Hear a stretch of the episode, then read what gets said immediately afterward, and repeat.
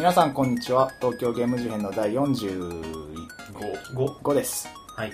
えー東京ゲーム事変はゲームが好きな美大生3人がゲームの話を中心に様々な話題をまったり語らうネットラジオです。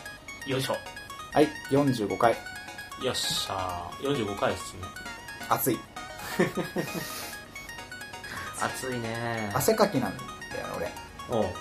あ本当夏は外出たらもう首周りとかあわかる。おでことかあー。鼻周り。あー俺も鼻鼻周りすげえ汗出てさうん。であのちょっと油いっちゃうみたいな。あ本当嫌で。あのデオデオドラントシートが手放せない時期だよね。もうあのね汗拭きシートでもう常にうわワシワシワシワシみたいな。もう家出る前制汗スプレーベッシュ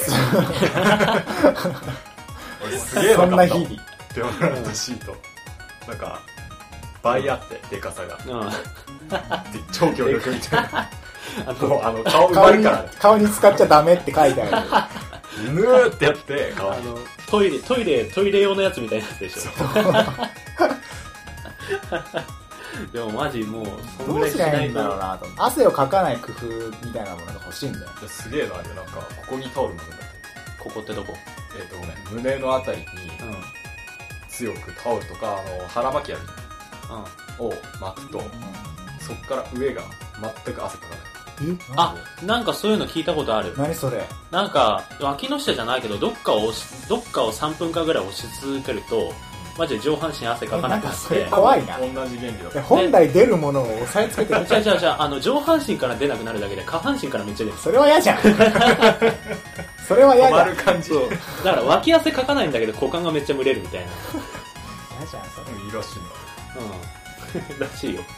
マジでいやそれやんないかなやんない。やんない。っていうかそんなことよりもなんかちゃんと水飲んで汗かいた方がいいと思う、まあ熱中ね症になっちゃうし。よく言うんだよなんかその汗かかない人羨ましいなとか言ったらあいや代謝がいいってことだから汗かく方がいいよってう言うけどさん 言うけど言うけどかかない方がいいでしょ。うんなんか背中だってさなんか汗でさ T シャツがなんかわかる。ペタペタになるし。電車に乗ってる時にさめっちゃ背中に熱溜まるんだよ座ると。はいはいあとリュックとか。わかる。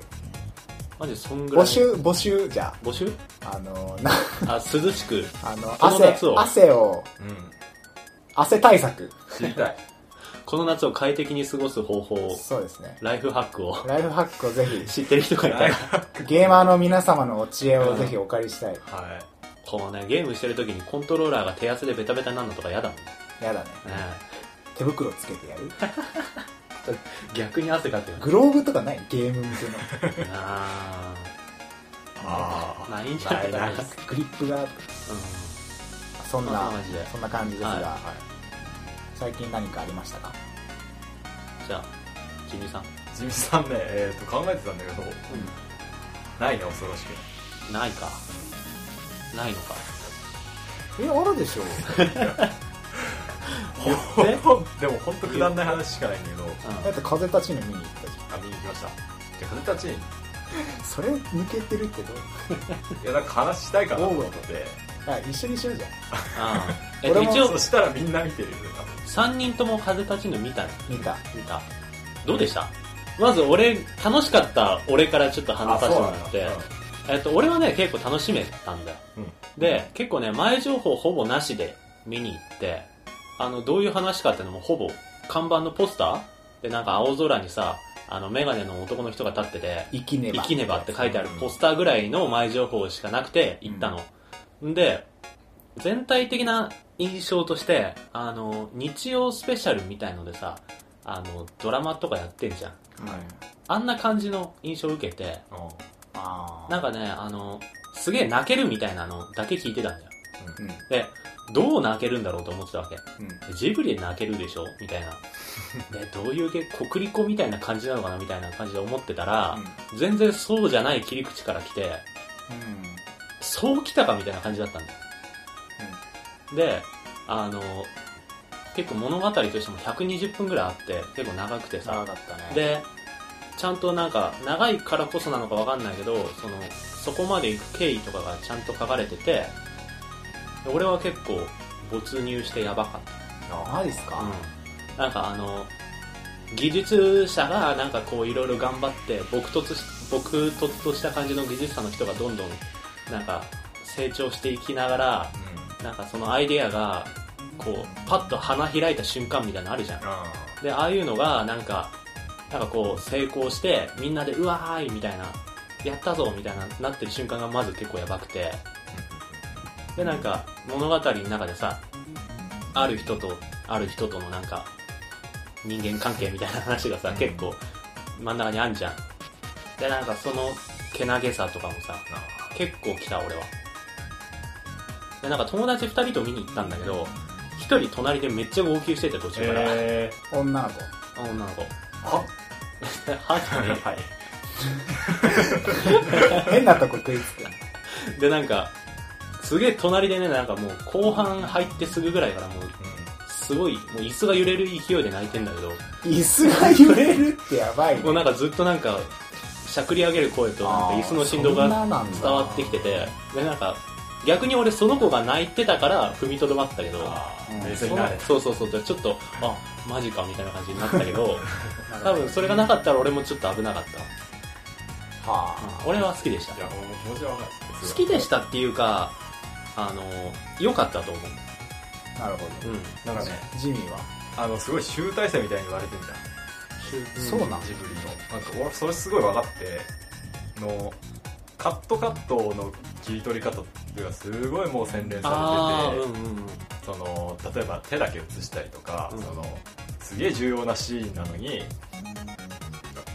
全部映さないみたいなとかってすごいなんか日本映画の集大成的な味があるみたいな演出でもありそんな良かったカット割り？すごいよかった。じわじなんかさ最初はさ結構あの結構俺最初は分かんなかったんだけど物語が進むにつれてなんかああのシーンはこういうことだったのかっていうのが自然と分かってよかったなっていう。まあそんな感じでこうすごい演出というかその技術になるのかなそういうところをすごい良くて楽しかったんだけどただ全体とかストーリーを含めた一本の映画として考えるとちょっとなんか娯楽作品とあまりにもかけ離れちゃってそうだね。泣ける感じも気持ちはわかるんだけどあのー俺はもうさ「ラピュタ」とか「千うん。抽象度で言ったらさ「千と千尋」ぐらいがギリギリのラインで俺からしたらうわけわかんないけど「ポヨ」のあたりになるとだんだん抽象度が高くなっていく感じあるのよジブリって。うん最近のなんかひどくて「ポニョ」とかもわかんなかったの全然。んうん。でその流れだから結構。うん。ちょっと風立ちのちょっとわかんない方向に足突っ込んでたな俺からしたら。あマジで、なんか俺フィクションっていうよりなんかその現実ベースの話じゃんあれ。まあね。だからなんかこう毛色は変わったと思ったけどその分かんない方向には行ったとは思わなかった。ああていうかあんまり気になんなかったそそういうのは。なんだろうな。なんか単純にさ主人公がさ子供じゃなかったからさねあいや本当びっくりしたのがタバコ吸ってたことだ。そうタバコ吸ってるシーンめっちゃ出てたよね。タバコを吸うしまあ大人だしみたいなので、うん。すげえジブリ的にもなんだろうすごい踏み込んだ感じはあって。今までなんかその少年少女の成長物語的なのが多かったからさ、そうじゃなかったな今回。あ面白くはないかな。うん。素晴らしい感じがするすごい。エンタメ感っていうかそういう面白さっていうのはあんまりなかった面白いのと素晴らしい映画は違うな、思いなるほど。どうですか？俺ね好きじゃないう ん映画だったなと思って。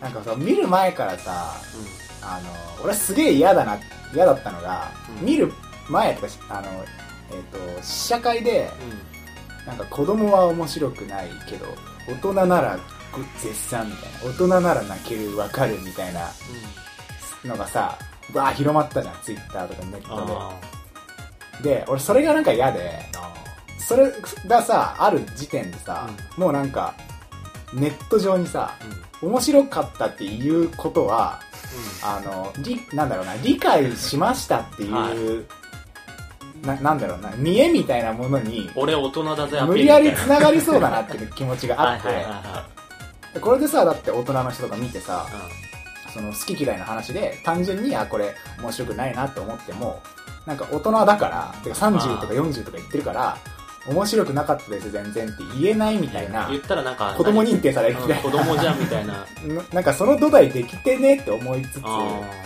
なんかほん俺はそのフラットなあの感想を持てるようになるべく努力をしたんだが、あ普通に面白くなくてあのなんだろうなあの、まあ、2人が言ってるけど作画とかあのジブリ的あのうん。コンテンツの質うん。うんは相変わらずすごいなと思って、うん。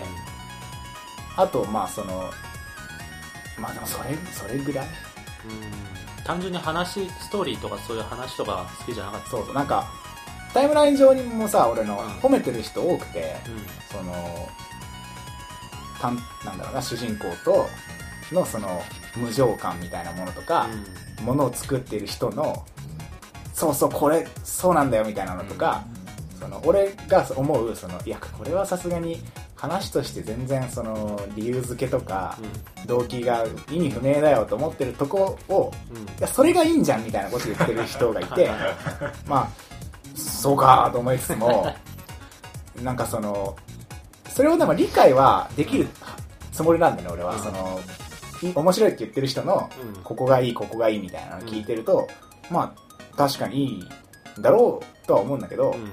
俺がその映画っていうものに求めているものとかジブリに求めているものみたいなのとかうん。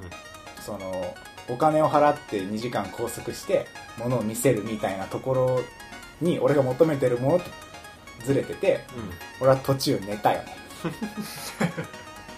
そんな？うん寝ちゃうぐらい。いやあのな中身のネタバレになるかもしれないけどその起承転結みたいな話ではないじゃん。そうだね。そうなんだこう淡々とこう進んでいく感じがすごくて。そうだね。で俺の中でちょっとそれが耐えらんなくて途中もううん。カクンカクンってなっててあ真ん中がねうん。長かったし。物としての作りがなんか回顧録みたいな感じだからうん実話ベースだとどうしてもやっぱそうなっちゃうだからなんかそそこがさなんかそのエンタメにしようとしてない感じもわかるし、なそのそうじゃないからこその味が出ているんだみたいなのうん。もすげえわかるんだそう。え少なくともその監督が面白いものを作ろうと思って作った感じではないっていうかではないねその確かに。面白いのを作ろうとしたのにつまんなくなったっていう結果ではないじうん、なんかエンタメを目指してないなっていうのを感じるし、うん。その監督の内側の部分こういうものが書きたいんだとかこういうことをテーマにしたいんだっていうそのジブリだからこそできるうん。あの尖り感みたいなものが俺のそのストライクゾーンに外れたところにブスって刺さってて。なんかボール完全にボール。そうすごいいい球だったのは分かるんだけど俺のストライクゾーンに全然ハマんなくて。ああそう。いい球だったけどボールだった。そうそうそうでそれをなるほどなるそほど。れをねそのツイッターであんまり面白くなかったですって言えない空気がなんかあって俺の中で。それはね確かにわかる。なんかあ分かんなかったんだって思われるんじゃないかなみたいな謎の不安感みたいなものがあってあんまり言えないんだけど俺は好きじゃなかった。いや本当に、っていうね。まあそうまあ賛否両論ある作品だからうん。まあいいかな。って思うんだけどただ作画とか質質はすごかったとあのね俺絶対これはね素晴らしいって言えるのが1点だけあって、メガネの作画がね。言おうと思った。よかったね。よかったよねあの変更具合がさあの正面から見た時に度が強いメガネだから眉毛がメガネのフレームの中に二重に入ってたりとか横斜めから見た時にメガネのレンズの中に目が描いてあるんだけど本物の目もちょっとメガネの脇から見えてたりとか。見習ってほしいよね最近の萌えアニメ。あーただ単になんかメガネのフレームだけアン線ましたみたいなさ。ダーフレームしか書いてなあいみたいんなのさ違うでしょっつって。まあ主人公のさメガネがさもうどレンズ分厚いみそうそうそう。そたいな感じだうったか瓶底メガらネみたいなやつだったら。あれ良かったと思う。あれは良かった。メガネ好きとしては。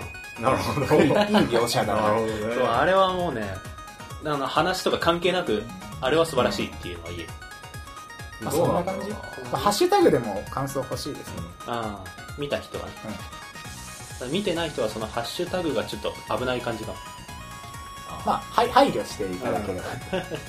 でもみんなネタバレを恐れてたけどネタバレがどうこうの話ではない感じがすごいして、うーん。なんだろう俺のその違いいやなんか単純に風立ちぬの宣伝の仕方がそういう宣伝の仕方じゃなかったどんなから、話かあんまりそうそうそう。本当になんかあの少年が屋根の上に登ってさ飛行機に乗ってみたいなところしかさあのあ公式にはさ出あされてなかったからさ。バレトークして。けどまあね、まあいいか。う了解です。最近ああそうそう。はい。どうのこれこれでいいですか？最近の話は、はい。ん、3人分まとめてまとめ風立ちぬを見ま見ましたっていう、同じ日？同じ日だね。かな、でジミーとアスヤは一緒で、ね。俺はちょっと別で。うんね、いつもね3人でねそうだね。何か見てるからたまにはね。うんまあそんな感じでした。なるほど。じゃあはい。そんな3人がはい。はい。やっていきますが、えっと、今回はうん。まず最初にお便りを読ませていただこうかなとはい。よし来た。思いましてですね、よし来た。え行っちゃおうぜ。ー、事変ネームビッツさん。ビッツさん。はい。アスヤさんジミーさん農大さんこんにちは。毎週配信ありがとうございますこちらこそ。えー。毎週聞いてくださってありがとうございますと。毎回のお三方のトークに刺激を受け毎日が少しずつ楽しくなってきているのを実感している僕です。がそれはいいすすごくいいね。今後ゲーム事変でテーマとして取り上げてみても面白いかなと思ったものが一つありお便りを送ってみましたということで、はい、えー夏ということで、うんホラーゲームについて話してみてはいかがでしょうか。おホーラーゲーム。ホラーゲームね。プレイヤーを楽しませるのと同様にいかに怖がらせるかという工夫もゲームによって多様だと思います。うん恐怖を与えながらもプレイヤーには前に進んでもらえるようなゲームにするという点では他のジャンルにはない作り手の難しさがあるのではないでしょうか。単純に3人の心霊体験を聞かせてもらうだけでもとても楽しみですが笑い。それでは今週もまたよろしくお願いします。ということで、えはい。ー採用っていうこと。で 採用。採用ってことで、えー今回はホラーゲームについて話したいと思います。夏っぽいね。納涼。いいね。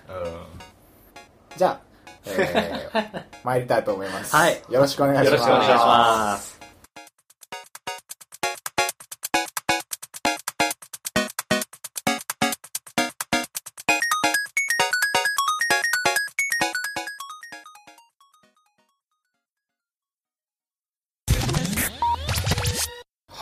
はい。はい。ホラーゲーム。ということで。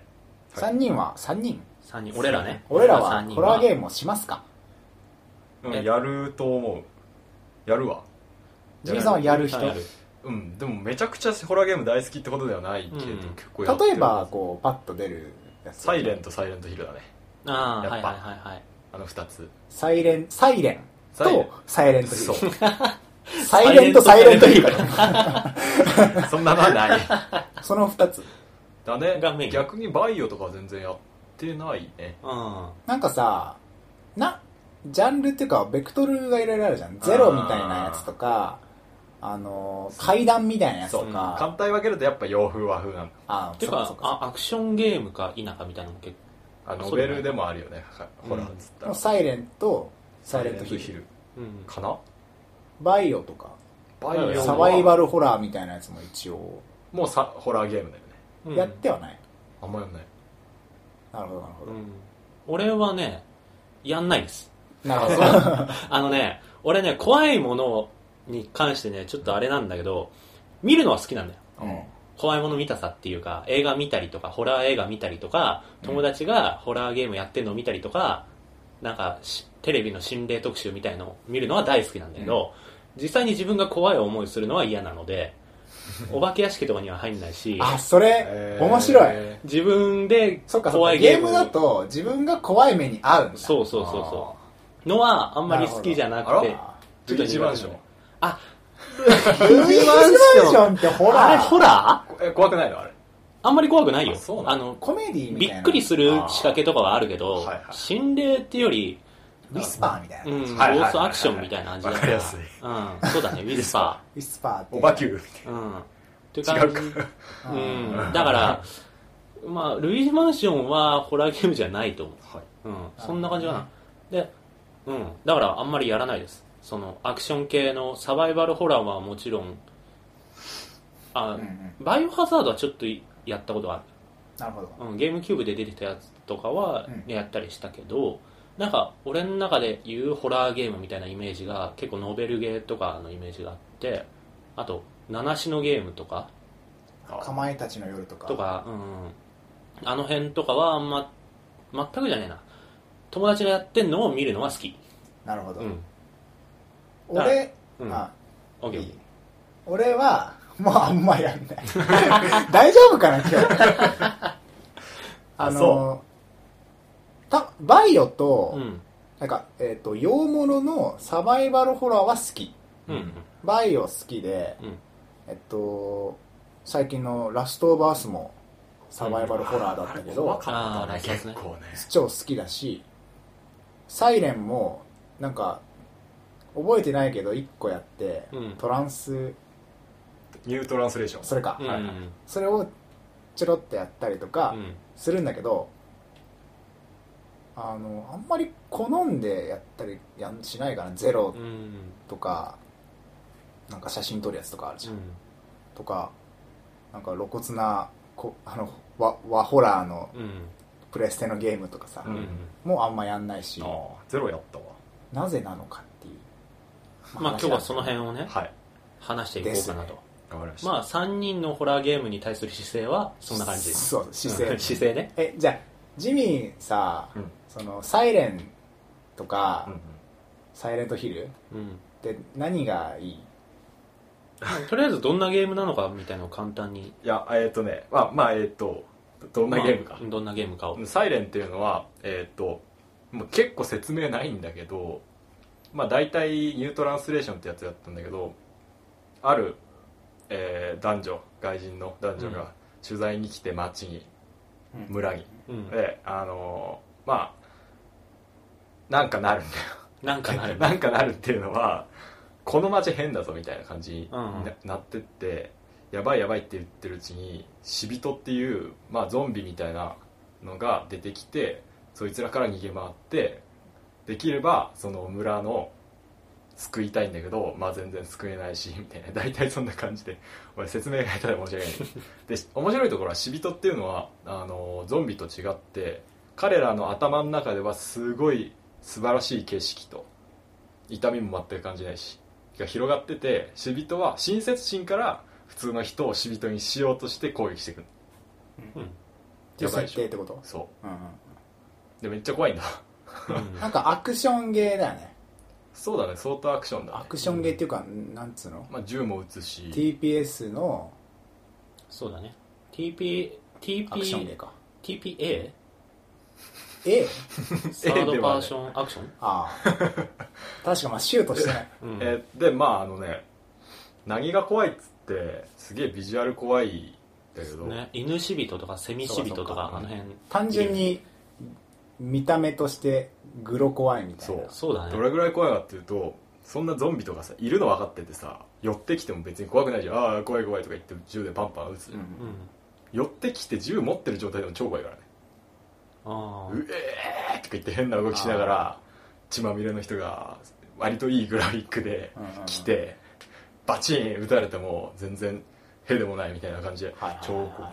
なんかさなんかゾンビとかよりも生々しいよね表現が人っぽいっていうか。そう。あのーゾンビって結構外国っていうか白人が多いじゃん。バイオとかにしても、そうなのか？ゾンビっつったら白人じゃん映画にしてもなんか。まあ日本肌が白く、知らん、知らんでるだけで。日本が舞台ではない感じはする。そうそうそうそうそう。ああ、まあ、そうそうかそうか。で死人は完全におばさんおじさんとか。うん、うんああ、エプロンとかつけてたりするうん。そうで相敵が持ってる武器も自分のなんだけど自分もなんだけど出刃包丁だったりとかあの農業用のクワだったりとか。身近だね。人間的な怖さがあるよね。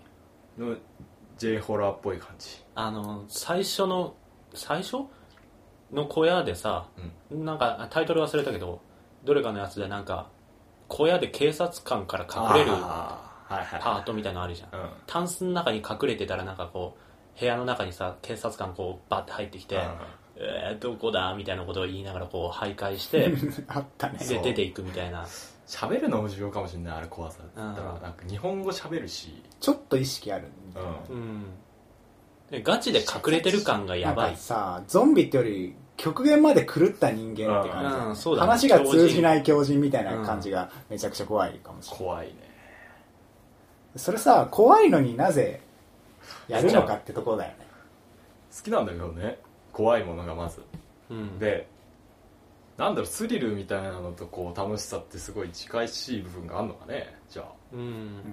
なんか単純な話としてさその自分の身の回りにいると困るものみたいのがさうん。あのすげえ強いモンスターなのか怖いなんか人なのかみたいなの違いで本質としてはなんか一緒なんじゃないかあのなんかジェットコースター理論みたいなのあるじゃんえっとお化け屋敷にしてもなうん。怖くって途中は本当楽しくもなんもないけどやっぱ一番楽しいのってジェットコースターとかお化け屋敷を出た時で、うん。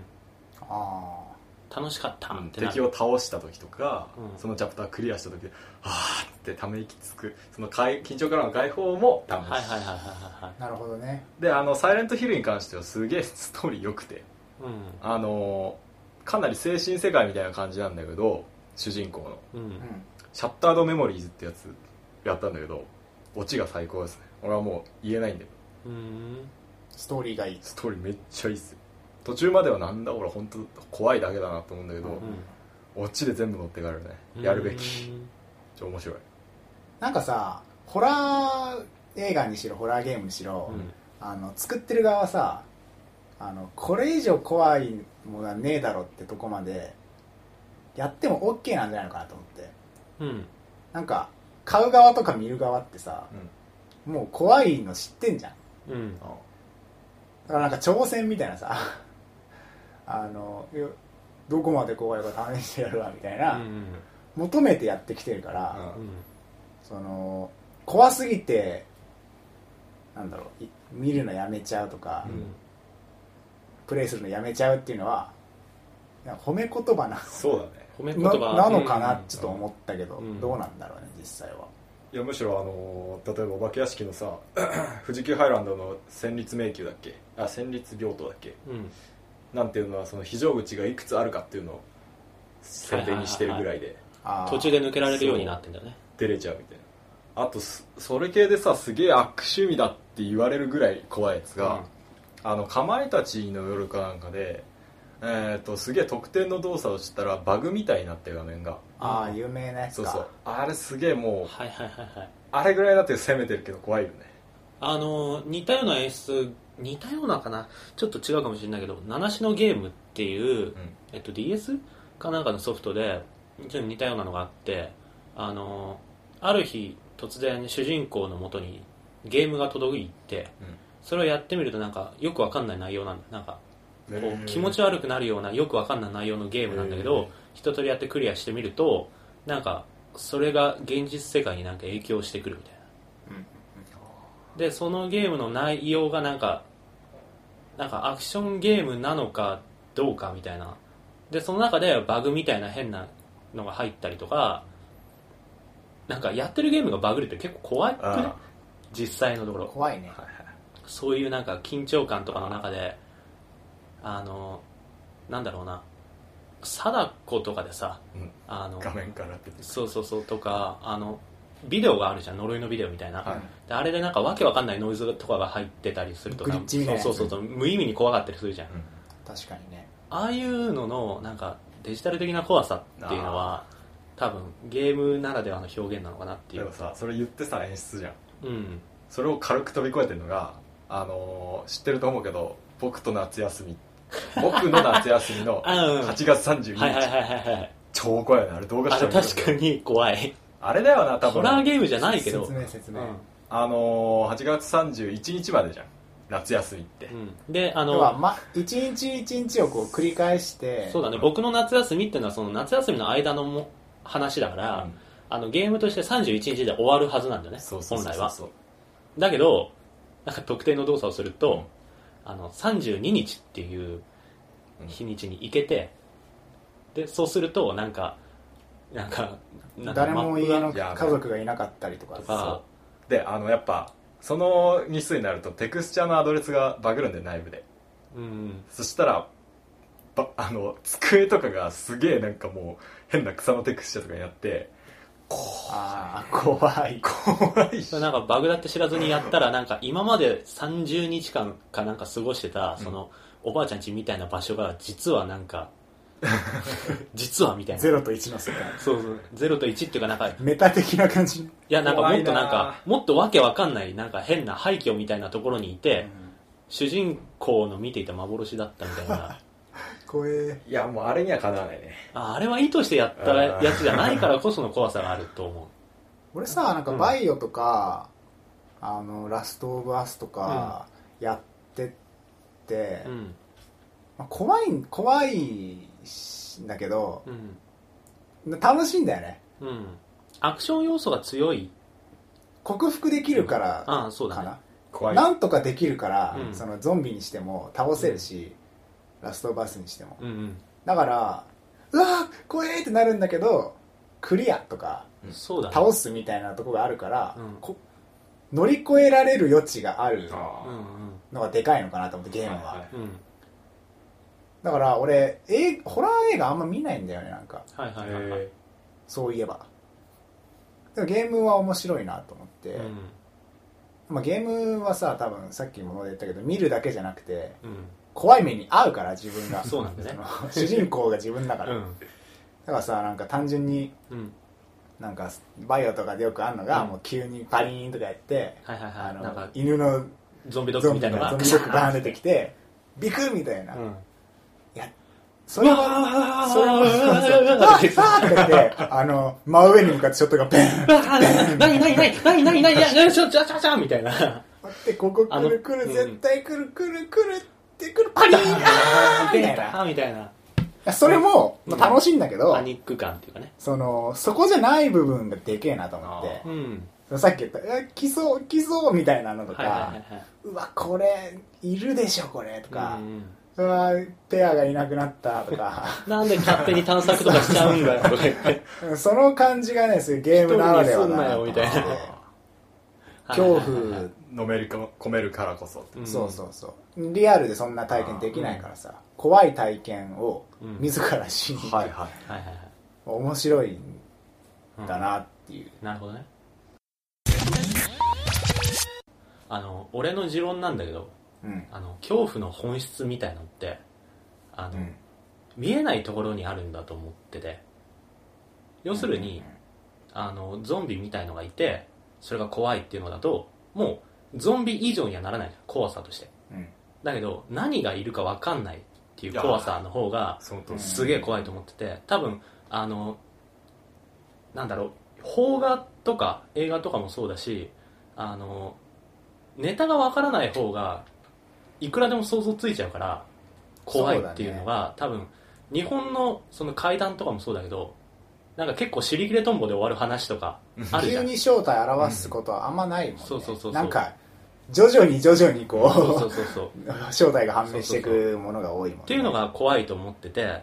でゲームって割となんかそのさネタバラシがゲームの中であってうん。でめでたしもしくはなんかそういう話でしたちゃんちゃんみたいので終わるのが多いんだけど、俺が苦手なのはどっちかっていうとそのゲームをやり終わった後に自分の身の回りで似たようなことが怒るかもみたいな。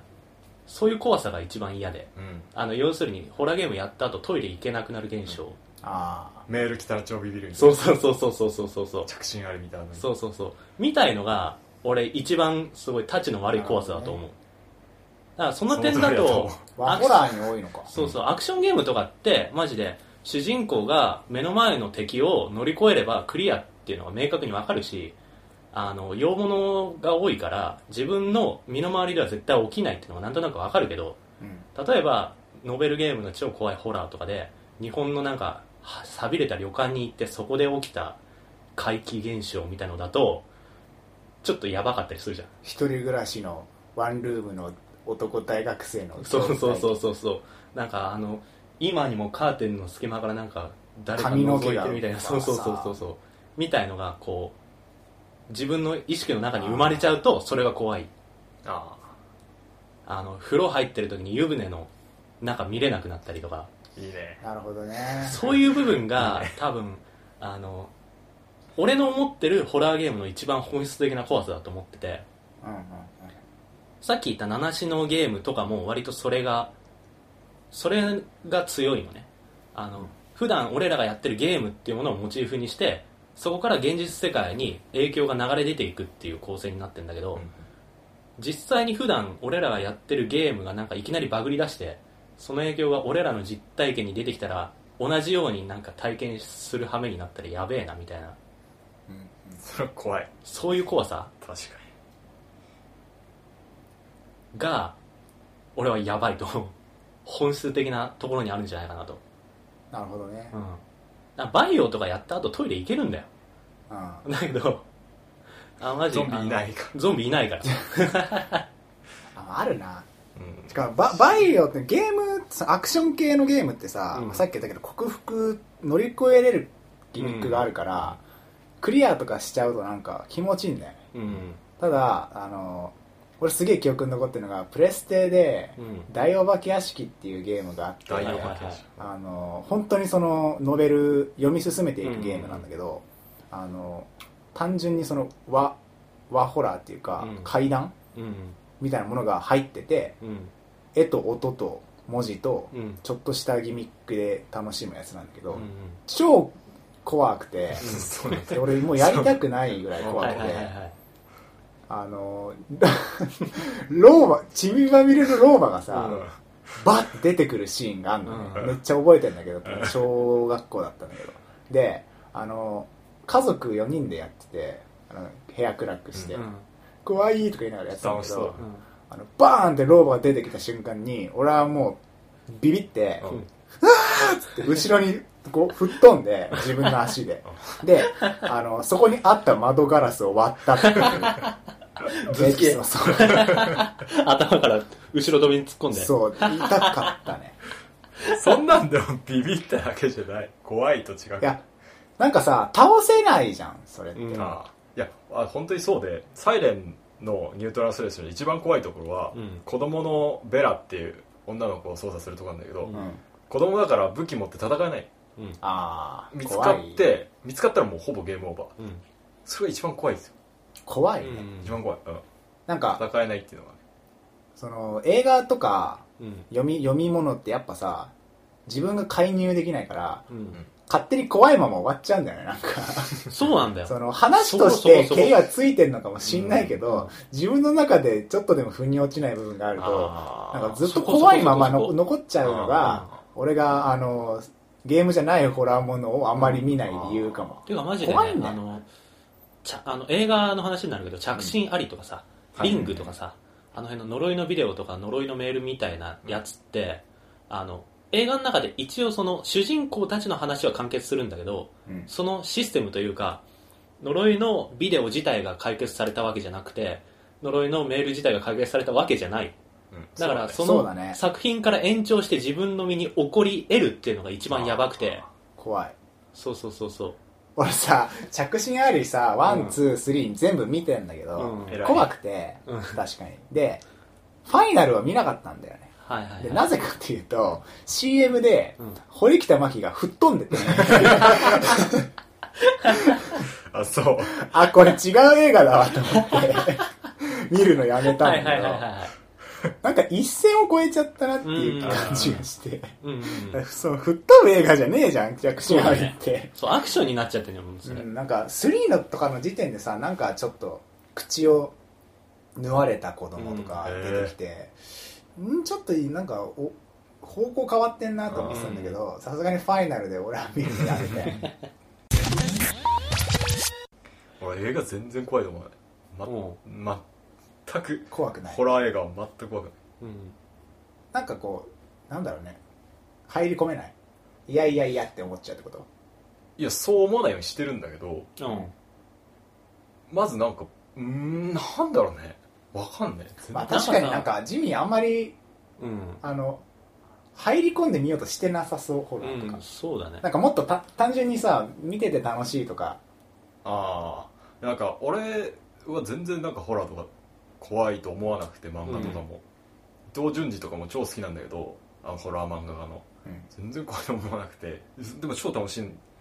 コンテンツのなんだろう。消費の仕方？うん。であのと唯一本当に怖いと思うのは本当の心霊スポットに自分が行った時。しかない。それ最強に怖いやつじゃん。そう。だからなんだろうその程度の問題なのかなとも思いつつわかんないわ。なんか、うんまあいるよね全然怖くない人みたいな、うん。うん怖がれない人みたいな。楽しいんだけどね。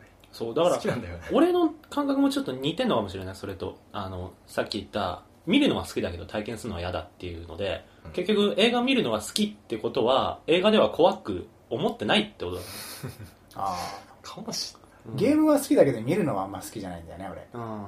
介入できないから。すげえな。人それぞれなんだねなんか、うん。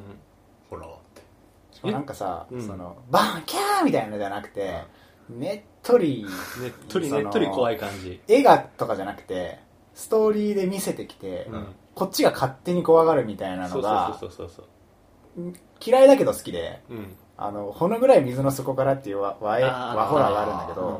あれなんかあんまりその絵的にキモいのが出てきてキャーとか、まあ、呪音呪音みたいなのが出てきたりとかしなくて、あの本当に最後の最後にちょっとそのキャーみたいな絶叫シーンあるんだけど、それ以外はもう淡々とこう静かに語っていく映画なんだけど、超怖くて。わかる。俺多分わホラー映画の中では一今のところ一番好きかもしれないけど、へそういうのねいいいいなって、わかる。うん。そう。こっちが想像するのがうん、怖いんだよねバンキャーみたいななんかそそんなん誰でもそれはビビるよみたいな。ビビるのと怖がるのって違うもんな。そう。うんバイオハザードとかはどっちかというとビビリ系の要素が強くて、うだ倒した時に爽快感もあってっていう、うん。一応アクションゲームとしてのその大元がすごい揃ってるから楽しめ単純に楽しめると思うんだけど。バイオはねバンキャーの類がね、ババンキャーだね。サイレンはちょっとサイレンはちょっと微妙な立ち位置にあるけど、こ怖いけど、うん。そうだね。うん。最後の方とかすごいからうん、あのー主人公がすげえせショットガン背中に背負って2丁、うん。両手に剣持って戦う。すげえな。やもう最強装備じゃん。そうだからもうね。あれだけは許せない。それのあの特化したやつが俺デッドラーなんじゃないかなと思う。あれはむしろそうそう。はいはい。あれはむしろもうそういう爽快さに焦点を当てて作ってるゲームで。怖くない？デッドライジング。もそうあれはね。今までの鬱憤っていうか恐怖への介入できなかった部分をなぎなんかなんかもうなぎ倒していくみたいな。恐怖をなぎ倒していくみたいうなそなんか全てのものを武器にできるみたいな感じの触れ込みで、はいはい。本当になんかあの買い物カゴにチェーンソーつけてビーンってさ楽しそう。そうでサッカーボールバーンって蹴ったらなんか6人ぐらいの顔にバババババンって当たっていくし。すげえなそれ。なんかそういうなんかギャグみたいのも含めたゾンビ相手のとにかく爽快に何でもできるアクションみたいな感じになってるのがデッドラーはなんかちょっと新しいなって思って出た当時ねあれはあれで楽しかった。だからそういうところアクション性みたいのをつ突き詰めていくと一つああいう形になるのかなって感じ 突き詰めたね。突き抜けたね。突き抜けて見えなくなっちゃった、ねうん。ちょっと飛び抜けすぎたね。うん。なるほなんかさお便りにもあったけど、うん。その今俺らは遊んでる側の意見をすげえ言ってたけど、うん。作ってる時にさ怖がらせながらも前に進ませなきゃいけないみたいなのお便りが書いてあったじゃん。俺確かにそれあるなと思って。うん。その部分では多分バイオみたいなアクション系とノベル音切り層みたいなノベルゲーとかあのアドベンチャー形式のやつとはただいぶ根本は違うんじゃないかなと思って、やっぱあんのかな？これじゃ怖すぎるからちょっとやめようみたいなのってあんのかな？いやでもそれだからこそ結構好きな人やっちゃう。と怖ければ怖いほど楽しくて、一番ダメなのは怖くないことだと思う。そうだよねまあそうだね。そうだよね。あのクソつまらんってなってあのゼロとかさ俺やったんだけどさ、写真撮るやつだよね。そう好きじゃなえっ、くて、と心霊の写真を撮ることでそのカメラの中に封印するみたいなそうそうそうそうそう。いう話だったよね。Wii のやつ。うん。いやあの俺がやったのはプレステ2のやつでなんか全然怖くない変なお化けがふにょーとか言ってフィールドを徘徊してて、あなんか見たことあるか。でなんか近く行ったら寄ってくるみたいな。うん。怖いところもあるんだけどうん。面白くもあんまり怖くもなくて同じマップぐるぐる行ってるからやめちゃったんだけど。うん。でもそれって怖怖いからやめたとかじゃない。じそうだね、だからそれはなんか作り手の意図とちょっとずれたってことなんだろだからやめさせないためにはどっちかっていうと怖ければ怖いほどいいし、まあ、克服できる余地を残すっていうかう、ん。バイオだとなんだろうまあ言っちゃえばハンドガンとかうんうん。があるだけでまあ倒せるっていうのが分かるしね、いやそうだね。す素でず終わりから最後まで素でみたいなうんうんゲームちょっと怖いかも。バイオもさあのさハンドガンの弾結構厳しいじゃん、うん。弾制限、うんうん。それもあってなんか倒せるけど、ね今ここで弾使っちゃうのはとか考え弾なくなったらどうしようみたいなのっうん。て重要だと思う、うん。誰かナイフっていうその弾が減らない面倒くさいけど一応攻撃できる武器が用意されてるからまあ大丈夫みたいな、うんうんうん。あのそそれじゃない？なんか敵倒す術がなくなったらさやめ,、うん。やめるじゃん。さアクション。つ積んだって積んでる状況になっちゃう。怖すぎるなんか割とさそれはあのアクションの要素についてすごい強いあれだと思って、アドベンチャーのホラーゲームとかやるとそもそも戦わないんまあね読むそ読み進めるだけ。でなんか武器とか出てこなくて鍵とかなんとかの弾みたいなアイテムが出てきてそれをなんかフラグを立てるのに要所要所で使ってうん。キーアイテムみたいなね。それであのその真相に迫る的なのが多い感じがする。そっか。その恐怖に勝るほど先を気にならせないとダメってそうことだそう。そうだからそういうなんかアドベンチャーとかノベル的なホラーゲームにはストーリーがすっごい重要だと思って。あと音楽、うん。サウンドだよね。入り込まさせるサウンド。アクションゲームもにもあるか。それはストーリーが気になるから先に進め、それはあると思う怖いけど気になるっていう、ああれだバイオのさ、セーブポイントの曲がさあ癒しすぎてへあれ相当いいあのいいと思って、ああ。緊迫したこの緊張感の中でセーブすると本当に安心するみたいな。ずっと無音なんだよねバイオって基うん。本、環境音だけで。でそのセーブポイントの部屋にガチャって入った瞬間にその安心するその緩やかな曲が流れてあのアイテムボックスとセーブするためのタイプライターがあるんだけど、うん。あらあの曲がないとややめちゃってる可能性はあると思う緊張しすぎててその糸がプチンって切れちゃったらもう。そのお疲れっていうポイントがあるのはでかい。しかもあそこ絶対ゾンビいないんだよね。絶対ない。うーん。確かに。確かになんかもう確かに。逃げ込むんだよねそこに。タッタッタッはいはいはい。おーってゾンビが来てんだけどギリギリでガチャって開けて。その安心感はでかいね。でかいと思う、うん間間でちゃんと休憩をさせてやるっていううん。のはある。緊張させ続けて プツンって切れちゃうと曲がないだけでももしかしたらきついかもしれないね。うん。寂しい感じになる。うん。あとさなんかそのさっき言ったノベルゲーとかの続きが気になるっていう仕組みだけど単純に続きが気になるようなストーリーを入れるんだったら別にホラーじゃなくてもストーリーが秀逸だったらさいいじゃんだけどホラーだからこそのそのストーリーの引き込み方っていうのが多分あると思ってさっき話した正体がわからないのが一番怖いって言ったじゃん。うん。でホラーゲームやってる時に序盤はそのその怪現象の正体がわからないわけ。ようん。でしなんか心理的になんか根本的な心理的な話で自分を安心させるためにその怪怪現象の原因をとりあえず知りたいと知って納得して一回そこで怖さを抑えつけるんだよね、うん。理論で納得することで。もう名前つけちゃうとかビそうそうそうそう。ゾンビだって分かってりゃいい。そうそう。何か分かんないのがうごめいてるとすごい怖いんだけど、ねそれがゾンビだって分かったらあゾンビだったんだなっつって、うん。自分の中で納得できる。だけどあの分からないままノベルゲーとかやめちゃうと分かんないままだからそれこそなんか現実で似たようなことが起きちゃうんじゃないかっていうふうに考えちゃうのが強くなるからなんか早く真相を調べなきゃみたいな脅迫観念みたいのって、うん。多分出てくると思う。しかも真相最後だしな。そうそうそうそう。やらざるを得ないよ。そうそうそうそう。最後までやらざるを得なくて下手なんかひどいのになると一周しただけじゃ分かんなくて何周も何周もやってやっと全体像が見えるとかうわ。何回も怖い体験しなきゃいけないみたいなさ。なるほどねでもなんかなんだろう好きな人はなんかだんだんやってるうちにそういうのが楽しくなってくるのかな、うん。なんかまあ面白いもんね、そうなんだ。よ ホラーゲームって、面白い。なんだろうね。やっぱゲームだから面白い。やっぱボタンを押すことで進んでいくから。うん。お化け屋敷だね。まあ、言ってさやっぱりなんかゲームとしてさ作品として一本でまとまってるってことはさやり終わったら真相が分かるって安心感あるんじゃない？そっかそうだね。それがこの今のこの怖い状況をうん。完結させてやるために。そうそうそうそうなんかさっきなんか前半でジミーが言ってたあのなんだ？サイレントヒルサイレントヒルでなんか解決するとすごい安心するみたいなあ話と似てると思うんだけどそれが若干快感になるんじゃないかな。なるね。そうだね。バイオとかも最後全部爆発。爆発落ち。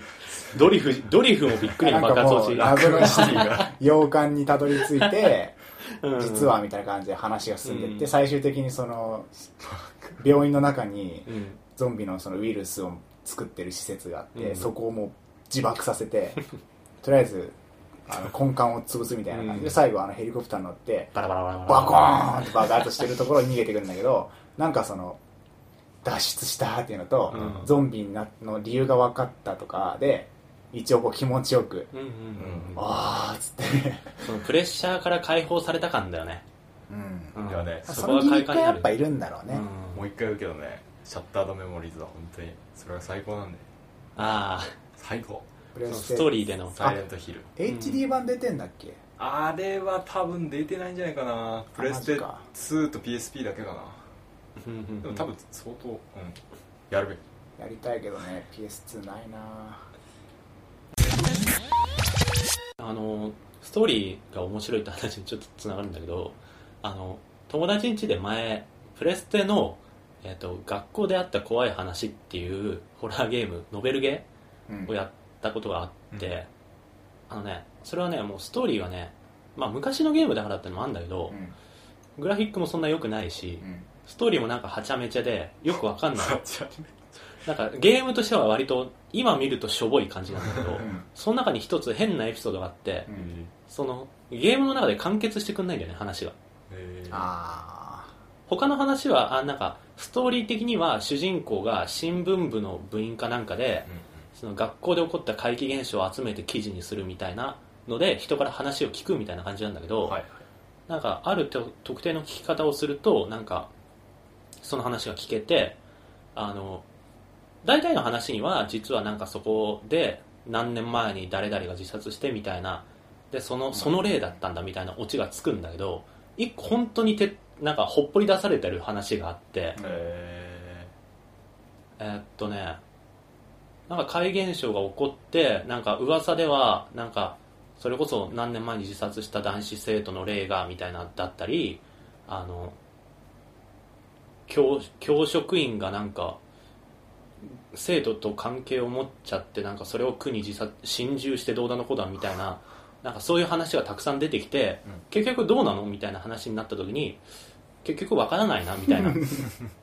この話はお手上げだなみたいな感じでその話が終わるパートがあるそれだけってなると嫌だな。えそれどうだった？やつそれが、えっと、だから話としては結構チープで音楽もビジュアルもあのチープだからあんまり入れ込めないんだけど、うん。単純にそのオチがつかないのは気持ち悪い。ああ、怖いにつながるうん。ものがある、そうそうそう。単純にね生理的に気持ち悪いものってあるんだよねそういう。あー。整理がつかないもの。だから自分の中で納得できないものでそうだね。そ落とし前つける前に。そうそうスッてこそううそうそうスッてどうもできなくなっちゃうそうそうそう。みんなシーンって黙るみたいなので。あそれあるなやっぱ。いやそれはね。ババイオとかもさあのゾンビの原因のウイルスの正体分かんないままさゲーム終わっちゃったら、うん。あっってなるもんね。ええ？みたいな感じになるよ、しかもちょっと怖いみたいな。そうそうそうそうそう。何だったんだ結局みたいそれは一番うん、怖いよね。江戸時代なんか階段なんか全部理由があってなんかこうオチもあるから。はいはいはいはい。それと比べるとねやっぱそういうの最近のねそういう流れはいいね。ちょっと前に話したそうだね。さジミーが話したかそういう。都市伝説もそうだけど最近はみんななんかそういう感じで怖い。だから怖いんですよ。そうでも怖がらせっていうかあのユーユーザーじゃないけどそれを聞いてる側に想像させる系、うん。オチまで語らないっていう気持ち悪さっていうのはすげえあると思う。俺さ、うん。なんだかんで言ってオチ欲しくてうん。その俺も。お金を払ってるわけだから、ね、そうだね。なんかその 謎を解明させないままうんうん。終わらせたりとか、シリキレトンボで怖さをあの持続させてそれで怖いみたいなのって、あの本当にうまいことやんないと不満うん。怖いとかじゃなくて不満が残っちゃうんじゃないのかなと思って。そのなんかコンテンツとしてのなんだろうな 説得なんだ怖さの説得力ってなんか変だけど、うん。なんかななんか確かに怖いけどなんか腹立つなみたいな 落ち着結局何だいてても怖かったら最高なんだけど。それ最高だと思う俺も。その塩梅か。昔のアニメでまたゲームの話からずれるんだけどさあの学校の階段っていうアニメがあってうん。あとヌーベイとかもそうか。の映画とかもあったよね学校の階段って。あったかな。あったって俺それ見うんうん。うんたことある。あそうだね。実写の映画もあって多分それとは全然別の流れの「学校の階段」ってアニメがあったんだけどそれ前は前はあのオチがついたと思った後に引きがあるんだよ。あなんかやっつけたと思ったらなんかこう井戸に閉じ込めてなんか固めてやっつけたみたいな思ったら、シーンの歌が終わった後にその井戸から手がバーンって出てきてあなるほどなるほどそういう引きトイレの花子さんとかもなんかそうそうそう解決したと思ったら C パートで笑い声聞こえて終わるみたいな。そうそうそうそうそう。めっちゃ覚えてるそのアニメ。あマジで？マジ怖かったよね。あのそう猫が天の弱っていうのが猫黒猫が出てくる話で。どうだったかな、うん。いやなんかそのねい井戸はマジ覚えてる。うんうんうん。やば。やばいよね。うん。卑怯だなそれ。卑怯なんだよ。卑怯だなそれは怖いよ。卑怯なんだけどそれがねすげえわかる。あのエイリアンって映画でもね。うん。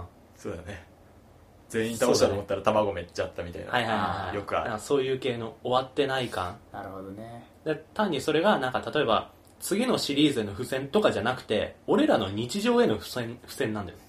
なるほど。最悪。最悪。最悪だね。最悪だよマジ。マジ趣味悪い。趣味悪い。なんかさその霊が下水とかに潜んでて、うん。どの人どの家の水道からもみたいなうん。紙がみたいなのが出てあなんかもうやめてくれよ。あ俺らにも可能性があるじゃん。っ てなそういうのが怖いね。うん。だからまあゲゲームゲームは大体オチがついてくれるから多分ホラーゲームをやる楽しさみたいの知ってる人はそういう開放感みたいな快感を求めてるのかもしれないけどうんゲームの中でそういうことやもしやられたとしたらタチが悪いよね。そうだね。ゲームだからこそおあの介入させてオチを自分でつけさせてくれっていうのはあるかもしれない、確か確かに。なるほど。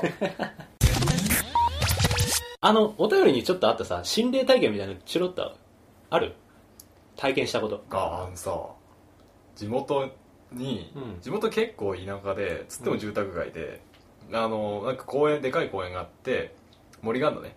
うん。でうっそうとした森でクヌギとかいっぱいそのどんぐり系の森がいっぱいあ、木がいっぱいあって全然木しかない。うん。でよくそこさ柵があるんだけど、うん。入ってたのね友達と、うん。で一回だけすげえ木々の中にうん。広場みたいなの発見してうん。うん。草がパーってあって光がパーって落ちてうん。もうファンタジーの世界ですよ。うん。でうわすげえいいとこ発見したなっつってベラベラ喋ってそこで遊んだりとかして帰ったのね。うん。でまた行こうぜっつってあうんうんうん。ない。それっちゃ探したのにない。ある。超あるそれ。あそういうことあった？俺もねちっちゃい頃に一度しか行けなかった場所とかある。そう。あれねあれは心霊じゃないけどねで今その友達とかと話しても、うん。ああったよねってそれみそうみんなそうそう。そう覚えてて。そうみんな覚えてんだけど行けないんだよね。ない。でへーまた探しに行ったんだこの年になって、うん。ない。わかる。俺広場じゃなくてなんか廃工場みたいなところに行ったことがあって。割となんかちっちゃい頃あの土手沿いのマンションに住んでたんだけどそのマンションみたいなのがたくさんある場所でさうん川沿いにずらーってって。団地みたいな。でそうそう。でその裏がま全部のマンションの裏がなんかそれこそ土手みたいのでつながってんだけど、そこをまっすぐ行ったところになんか広ただだだっ広いだけの廃工場みたいなの見つけたことがあってそこでみんなでサッカーとかして遊んでで帰ってきて次またそこ行こうぜっつったらないみたいな。ああいやそういうことあるよね。あるよね。な謎の。ない俺ねそう。最近あの Google マップで確認したんだよ。うん。ないんだよ。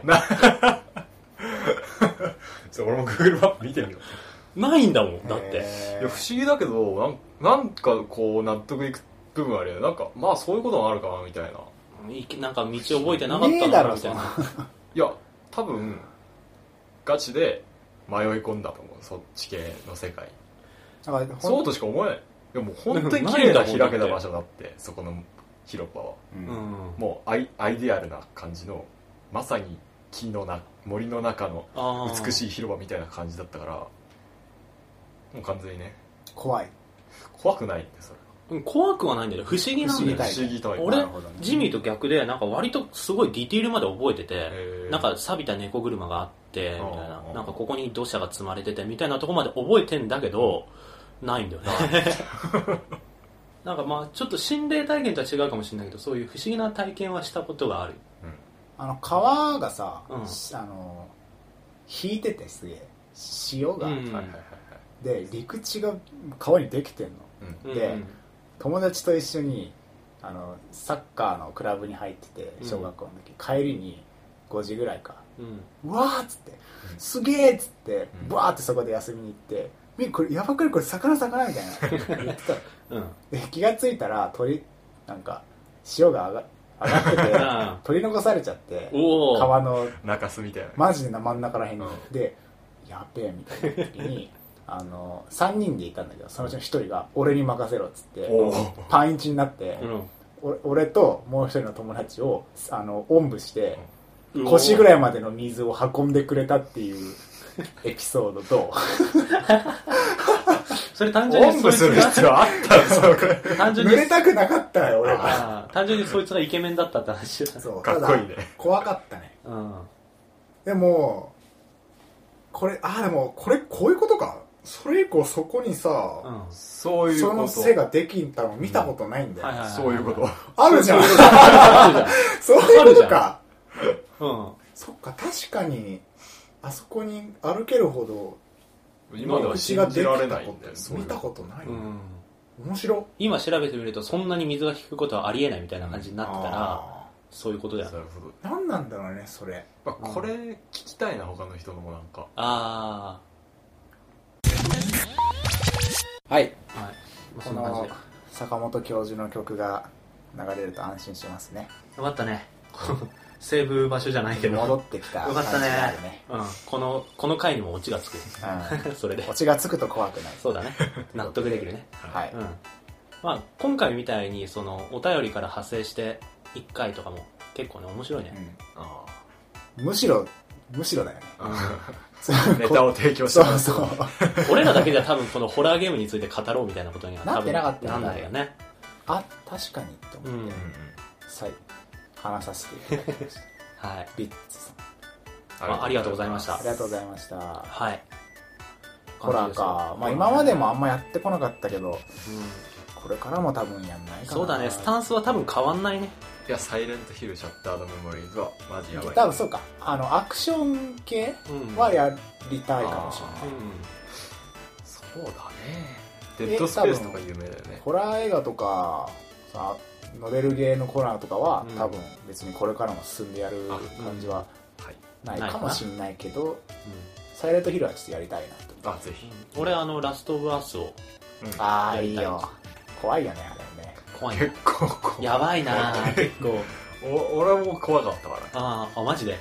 あ結構だね。でもなんかその怖さってその外的なその想像させる怖さってよりはどっちかっていうとビビらせる系？うんまあ中で完結してる感じはあるけど。でもさ、うん。あの暗いとことかに行ったりするじゃん。あそれがねあのあーリアルだからこそ暗いだけで怖いみたいなことが成り立っててはいはいはい。すげえなって思った。あなるほどね。プレステ時代だと多分く黒い暗めのテクスチャーが貼ってあるだけの部屋とかじゃなくて、うん。本当に空気うん明かりが暗くて、うん。埃が舞っててみたいな空気感を感じることができる、なるほどね。怖いプレセットとかだとなんか背景真っ暗なのに主人公めっちゃ明るいみたいな。そうそう 主人公めっちゃ見えてる。みたい発光してるんですよ。そうそうそう自分で発光してる、言われてみるわそう。いうのがないからより怖い。怖かった。なるほど。あーちょっとちょっと怖くなってきたな。はいいですねそんな感じでそんな感じで。今回は。まあ夏ですしね。皆さんも機会があったらそういう体験をしてみるのもいいんじゃないでしょうかと、ホラーゲーム。はい。一本やろうかな夏に。っもう。ていう感じですが。あのおすすめはね DS のねシンプルザ・シンプルシリーズのね、ザ・廃病院ってやつが結構怖いです。廃病院っていうさもう単語が怖えも ねわかる。怖がりすぎん怖くね？その廃病院っていう3文字。手術代とか。うん肺と肺がもうやばい、はいもうやばい。うん。廃〇〇で怖いよね。怖いね、廃学校とか。うん。確かに。廃工場とか。まあ、一番怖いのは肺課金だけど。廃遊園地。廃 課金別？別物。もうリアルに怖い。怖い。お金が溶けるっつって。廃駅。まあそんな感じで。はい、えー東京ゲーム事変では皆様からのお便りを募集していますハッシュタグゲーム事変を添えてのツイートまたはメールアドレスゲーム事変 at gmail.com から気軽にお送りください。はい。ゲーム事変の綴りは GAMEJIHEN うん。です、えーまた iTune でのレビューも随時募集しています。はい。番組の感想やご意見質問などをぜひお送りください。はい。よろしくお願いします。はい。あと6回でうん生ですね。おおそうだね。宣伝していこ毎回宣伝していきましょう、う、うん、おえっと東京ゲーム事変第50回は記念ということで、えーユースト生をしたいとはい。思います、えー東京は高円寺にある、えーコーワーキングスペースコケムサズというところで、うん。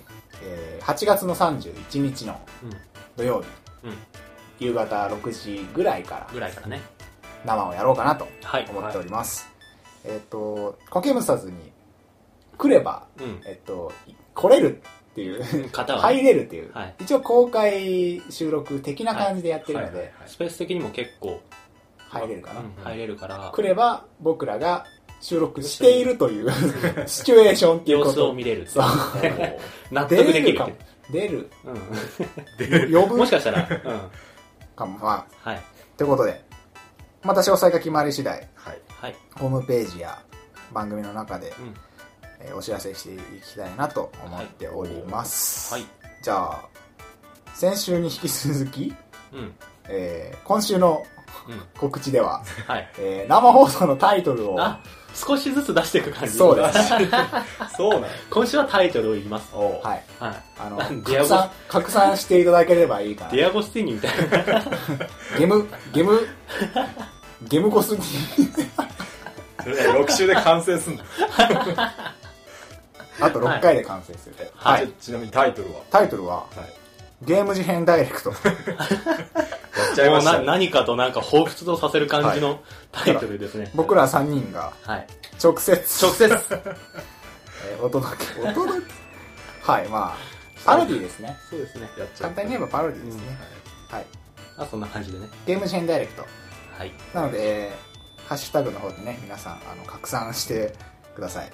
はい、よろしくお願いします。Twitter で Twitter でね。いやその際はあのゲーム事変ダイレクトっていう名前を使っていただければうん。拡散 拡散するかな。どうだろう。いや一緒でいいんじゃない信じてる。一緒でいいんじゃない？ハッシュタグ。ハッシュタグはゲーあム事変で一緒で。あ名前名名前前のそうだね、はいはい。名前をゲーム事変ダイレクト。